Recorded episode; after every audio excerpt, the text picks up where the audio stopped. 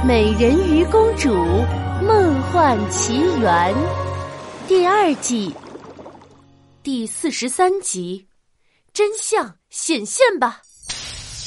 可是比目鱼的魔法能量汇入珍珠后，就像是一滴水汇入了大海，一下子就消失不见了。怎么回事？一点动静都没有！喂喂喂，这该不会是假货吧？你们果然是在拖延时间！什么？哼，你自己做了一本假的亚特兰蒂斯之书就算了，还以为人人都像你一样是个大骗子啊？你没听女王说吗？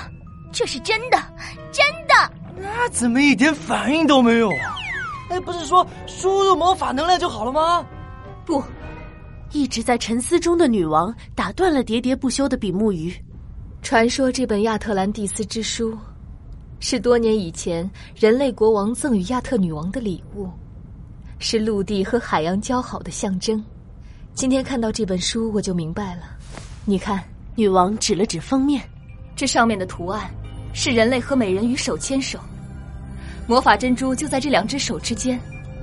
我想，这代表了一种魔法，一种美好的魔法，那就是海洋与陆地的友谊之魔法。毕大师，你满怀愤怒，想要复仇，想要毁灭亚特兰蒂斯。所以你的魔法能量是无法触动到亚特兰蒂斯之书的。我想，真正能够触动这本书的魔法，那一定来自于一个连接起了海洋与陆地的人。而这个人，除了我们的美人鱼公主佩尔，就没有别人了。我，佩尔的眼睛瞪得像灯泡一样大。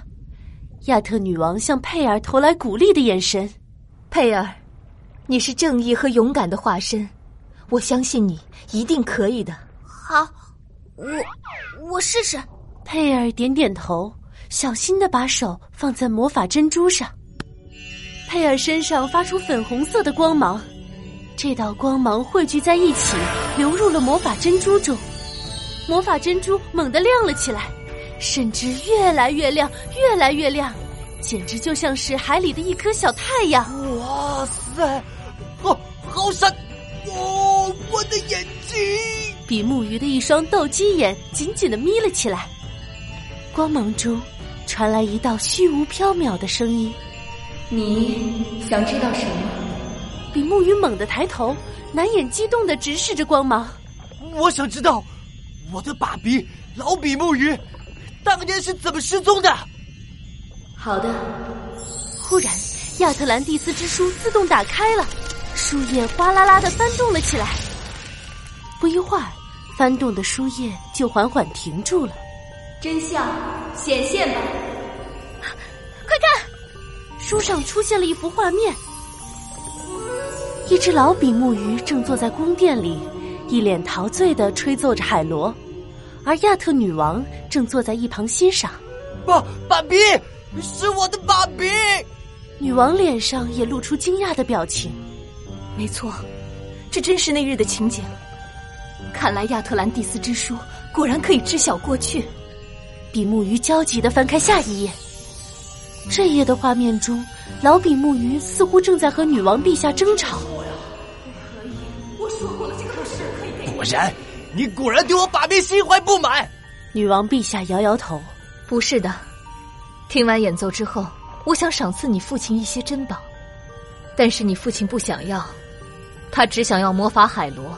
所以稍微激动了一点，但我怎么会因为这种小事去伤害你父亲呢？哼，女王陛下，就算你嘴硬不承认，你让人辛苦找来的亚特兰蒂斯之书也会揭露真相的，到时候你就哑口无言了。比目鱼气势汹汹的翻开第三页，而这一页的画面险些让他的呼吸停止。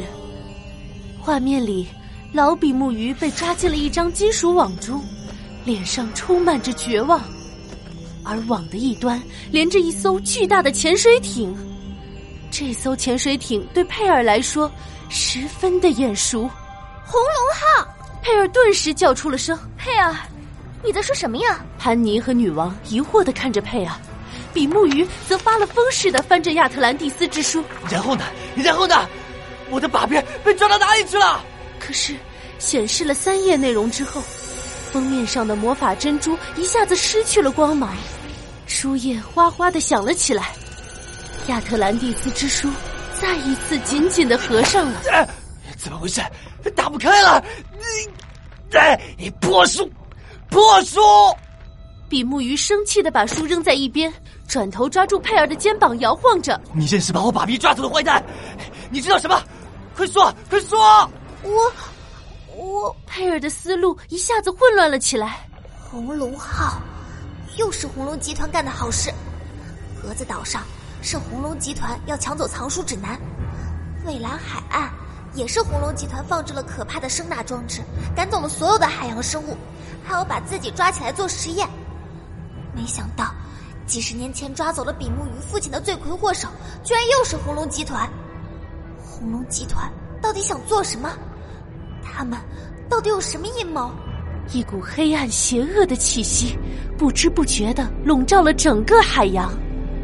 命运的前方似乎还有更大的风浪，在等着佩尔。